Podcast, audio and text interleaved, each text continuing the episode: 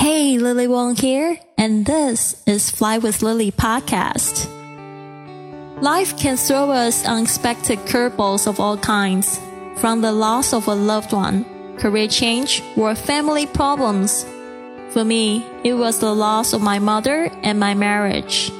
The worst experiences of my life led to the most euphoric learning experience and life journey I ever could have imagined. My journey let me dive within myself, overcome my fears, drop disempowering beliefs, and remove mental limitations. From motivation, language learning, business, nomadic life stories, or world travel, to just plain dropping your baggage. Fly with Lily podcast offers the inspiration you need to open yourself to this world of opportunities without limits.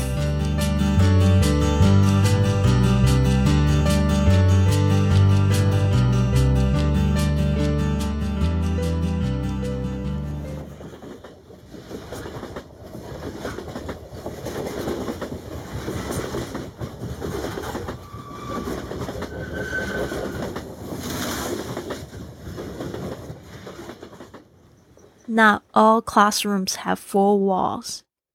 On the way to Bern, I was communicating with my other couchsurfing host, and he said he could not greet me at his house because he was having a Hebrew lesson. So he met me at the station and gave me his key and address, and he left. Another adventure began. It was a cold, rainy November evening, and the road to his apartment was really dark. When I finally opened the door, I saw a lovely, cozy apartment complete with a cat. So I was hanging out by myself until Matthew came home. He then made me pasta and dessert. This wasn't the first time on my travels when I was given house keys by someone I had only just met. It is something that you wouldn't normally expect in daily life especially if you believe the world to be as difficult and dangerous as it seems in the news. This complete trust in other people is a refreshing and much needed contrast.